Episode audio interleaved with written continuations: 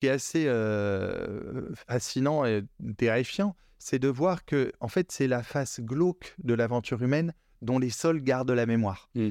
Ça, ce truc, moi, ça m'a vraiment marqué. De me dire, en fait, euh, on a marqué de notre empreinte euh, le système Terre, quelle que soit la datation qu'on retienne. Alors, Mm. on est plutôt sur 1950 là, mais quelle que soit la, la datation qu'on retienne, en fait, on voit, du, on voit du glauque, on voit de la destruction, on voit de la préemption, on voit de la domination, on voit de la colonisation, euh, on voit du, du creusement des inégalités entre les pauvres et les riches, les jeunes et les vieux, aujourd'hui et demain, le nord, le sud, etc. Ça, comment tu le vois euh, stratigraphiquement parlant Alors, euh, donc, donc, du coup, c'est là où c'est la, la- la méthodologie, c'est-à-dire à un moment donné, euh, ben, on, on perçoit, par exemple, si, si je prends juste un, un- un exemple qui est très, Inégalité euh, riche-pauvre, par exemple. très marquant.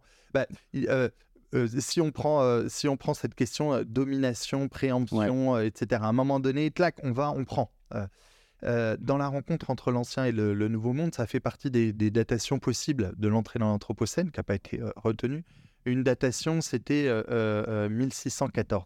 1614, on, on voit quoi? On voit un pic dans, les, dans le, le, le- le courbe, le taux de CO2 dans l'atmosphère, un pic qui baisse, alors que le CO2 n'avait cessé d'augmenter. À un moment donné, il baisse. Il baisse pourquoi? Parce que euh, les populations amérindiennes, elles, elles avaient une, une maîtrise des, des terres et euh, l'extermination des populations euh, amérindiennes. Donc, on parle de plusieurs dizaines de millions de, de- personnes qui ont été exterminées. Il y a aussi eu des, des- des pandémies, mais il y a aussi, en stricto sensu, un génocide. Euh, et ben, les, les, les, les sols ont repris leurs droits d'une certaine façon. Il y a, il y a des, des, des forêts qui ont, repris, qui ont repoussé, enfin des arbres qui ont poussé et qui ont capté du CO2 euh, dans l'atmosphère. Et à cet endroit-là, on perçoit, euh, c'est entre, il y a un côté entre guillemets contre, contre-intuitif, c'est-à-dire en fait, on, on, on visualise bien que l'anthropocène, c'est une augmentation de la courbe de CO2. Et il y a des chercheurs justement qui ont dit, mais en fait, euh, pour donner à voir l'ampleur de la marque des humains, Mm. c'est-à-dire à un moment donné, quand on en a euh, exterminé comme ça plusieurs millions et que le- les sols ont, ont repris leur droit, là qu'on a vu une baisse euh, des, des courbes. Et donc, euh, c'est et donc ça, c'est dans les, notamment dans les glaces en fait, hein, Ouais, qu'on perçoit ça de façon très très précise. Et euh, voilà, donc ça, c'est des, moi en tout cas, c'est des choses qui m'ont vraiment marqué en fait, qu'on qu'on générait des, des affects aussi. c'est- C'est aussi ce qui fait que je me suis impliqué à fond à essayer comprendre comme ça cet anthropocène. C'est c'est- c'est- c'est- ces affects de oui de, de tristesse en fait, euh, de colère euh, qui m'ont qui m'ont beaucoup marqué quoi. Euh, moi, la marque, qui, enfin, quand on m'avait parlé d'Anthropocène, ce que je me disais, euh, c'était là où, en fait, on m'avait raconté quand on m'avait parlé de l'Anthropocène. Je ne sais pas si c'était au collège, si c'était, mais ça faisait partie de ces années-là. Et ce qu'on m'avait dit, c'est, bah, en fait, ce qui marque l'Anthropocène, c'est que euh, dans euh, des centaines d'années ou dans des milliers d'années, quand les chercheurs ils regarderont et ils étudieront notre époque, ce qu'ils trouveront dans les strates géologi- géologiques, c'est du plastique. Et c'est ça qui fait que on est dans l'Anthropocène. Alors, ce qui va avec la- ce que tu dis sur le fait que c'est plutôt l'accélération, les années 1950, la création de tous ces trucs-là. Ouais. Euh, et je trouve ça intéressant de se dire, en fait, géologiquement parlant, on a un impact qui est tel. Qu'en fait, on retrouve tout ce qu'on a fait. C'est un peu notre, euh, c'est, notre petit poussé, quoi. C'est la, la trace de tout ce qu'on a produit, de tout ce qu'on a fait qui reste Ouais. dans ces strates Ouais. géologiques-là. Ouais. Et je trouvais ça assez impressionnant. Je sais pas si tu as d'autres exemples Et- comme ça.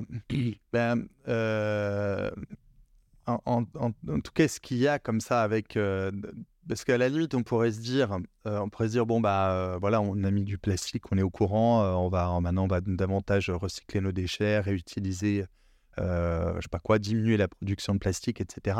Euh, S'il ne s'agissait que d'une empreinte sur l'étendue terrestre, j'ai envie de dire, ce serait euh, dommageable, ce serait un, un- un- un déchet, j'ai Mm. envie de dire, euh, voilà et puis on, on essaierait de, de- d'effacer un petit peu notre empreinte. Mais ce serait une mauvaise image pour comprendre le fonctionnement du système Terre. Une meilleure image, euh, c'est, euh, je l'emprunte à Greta Thunberg, je, je la trouve assez parlante en fait, cette, cette image-là. Elle dit, nos, nos sociétés, on est en train de marcher sur un lac gelé. En fait, il y a deux solutions. Soit la glace, elle tient, et on peut marcher, soit elle tient pas. Et si elle tient pas, ça lâche et ça lâche et c'est ça lâche pour tout le monde en fait euh, voilà Euh, alors c'est une image on peut dire ah oui elle est c'est assez simpliste en fait Mm. pour pour pour imager la complexité du système Terre c'est à la fois simple et simpliste mais ça exemplifie très bien en fait le fonctionnement du système Terre c'est-à-dire il y a euh, euh, parce qu'on est on est on est habitué euh, dans notre notre, formation intellectuelle, notre psychisme, puis notre socialisation à la compréhension des, systèmes simples. Un système simple, c'est des causalités linéaires. A génère B, qui génère C, qui génère D.